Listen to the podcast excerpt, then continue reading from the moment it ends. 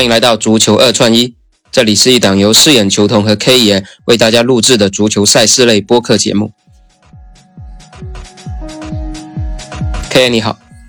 谢谢球童，你好。哎，继续我们的迎战世界杯特别节目啊！虽然今天不是比赛日，那我们也是简单的给大家回顾和预计一下四强的一个比赛吧。因为前面八强战这四场比赛，我们的分析的成绩也不是特别的理想，打出来的结果相信也让很多球迷大跌眼镜了。那现在已经到了四强的阶段，刚好有两天的调整，我们也想简单的聊一聊这个未来四强，包括到决赛，我们的自己的一些看法吧。因为现在目前是法国会去对阵摩洛哥，然后阿根廷会去打那个克罗地亚。我不知道 K 爷对这两场比赛有没有什么看法？目前我知道现在一出盘实际上很早就开出来了。那这个出盘的话，K 爷有没有一些就是想要分享的？呃，现在出盘阿根廷呢，机构给出的数据是让盘零点五，水位在八十三。呃，其实这个水位也挺诱人的，但我感觉克罗地亚会不会在延续着拖点球呢？因为它里面有一个数据是加时，呃，阿根廷胜出是九九点九呃九倍，那个克罗地亚是二十一倍。嗯，那么我总觉得阿根廷这一场球想赢也。不一定，但是应该小球会靠谱一点。都是说目前的数据来看，对，以克罗地亚这种，呃，拖点球，现在都已经被他搞得有点蒙圈了。现在，嗯，对，因为如果是现在这么，就是以克罗地亚目前的这种市场定位啊，我觉得应该很多人也会去防这个，这个他会打加时去拖点球这个策略嘛。因为从目前目前。呃，大家对克罗地亚这支球队应该都是有一个惯性的市场定位了。其实这场球目的应该在于他九十分钟能不能打破吧？因为大家应该基本上，我觉得很大部分还是会看好阿根廷可以最终去到决赛的。对，因为因为现在呃，以目前四强，法国夺冠是二点一，阿根廷是二点六五，嗯，然后克罗地亚呢是八点五，然后摩洛哥是十倍。嗯，那么基本上可以看出机构的决赛方向是法国跟阿根廷。嗯，那么排除法的话，应该阿根廷跟法国是可以跑出来，具体怎样跑出来就得看那个呃，到时候临旁的一些数据了。对，包括你现在法国对摩洛哥，它是机构给出的数据是让一个球，一个球还有九十七，接近满水。对，所以今年的世界杯确实很多意外会发生。对，得得结合到时候的一些呃新的一些消息跟数据，才可以做一个综合的一个评估吧。嗯，对对对对，因为如果从就是整个态势来看呢，就是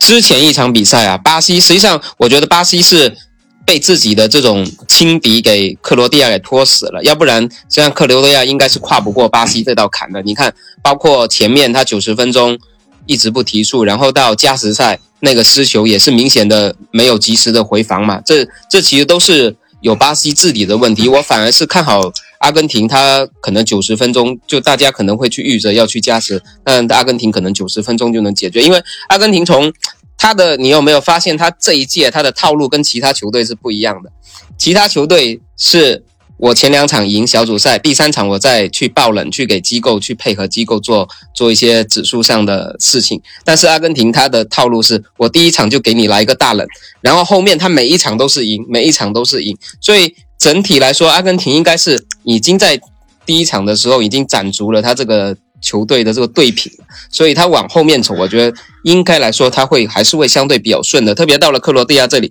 他肯定不会像巴西一样，说有什么傲慢啊，什么这种轻敌对对心理的。他前吃之鉴对整个队的心态都是调整的很好的。然后对阿根廷有个好处就是，他虽然在。荷兰那场拿了很多张黄牌，但是到了半决赛全部都会清零了，所以大家不用去担心说他的黄牌会影响到他后面半决赛或者决赛。这一个规则啊，实际上对阿根廷的整个备战啊，包括他全心去投入防守是非常有帮助的。所以我觉得这一场阿根廷应该没什么问题。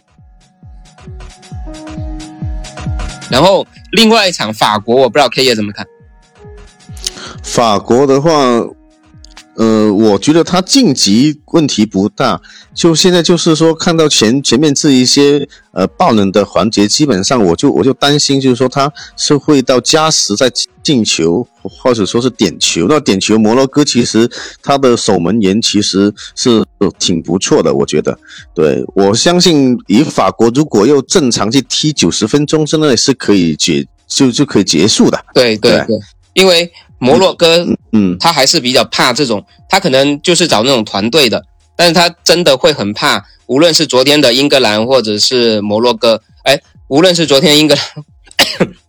无论是昨天的英格兰或者是法国，这两个队应该都是摩洛哥会比较怕的队伍，因为他不怕你这种团体作战，但是他就怕类似姆巴佩、类似萨卡、类似福登这种，就是边路单兵作战能力很强的，直接就往里突。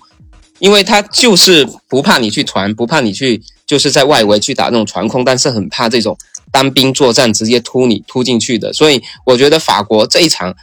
应该是可以比较轻松的去打